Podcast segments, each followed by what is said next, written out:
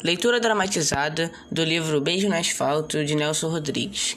Participante Arthur Soares e a minha mãe Andréia Soares.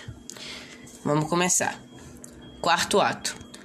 Após todos esses acontecimentos, Salminha não estava bem. Ela não sabia no que acreditar. Não sabia se seu pai havia matado Arandir, pois o caso havia sido arquivado e esquecido, segundo Amado, e passava os dias trancado em casa. Agora, acabaram de bater na porta de Selminha.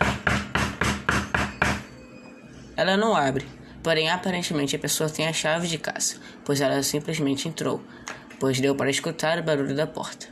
Abrindo. Quem é? Quem é? A pessoa respondeu, e pela voz, Selma identificou que era seu pai. É seu pai, filha. Eu vim falar sobre o assassinato de Arandir. Você sabe que eu não gosto que fale esse nome aqui.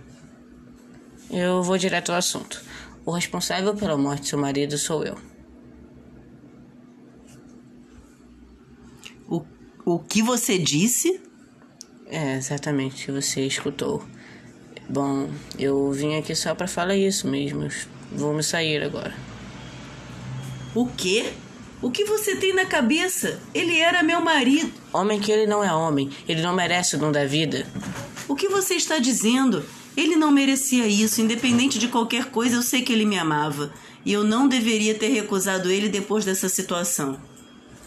A Pris ficou estressada com a filha e a empurrou no chão, que bate a cabeça. E fica ali deitada.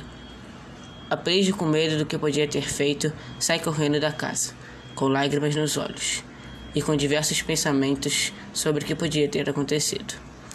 Os policiais mais tarde chegam na casa após os vizinhos reportarem os gritos vindos de lá e encontraram um corpo morto de Salminha, que espera encontrar seu marido na pós-vida.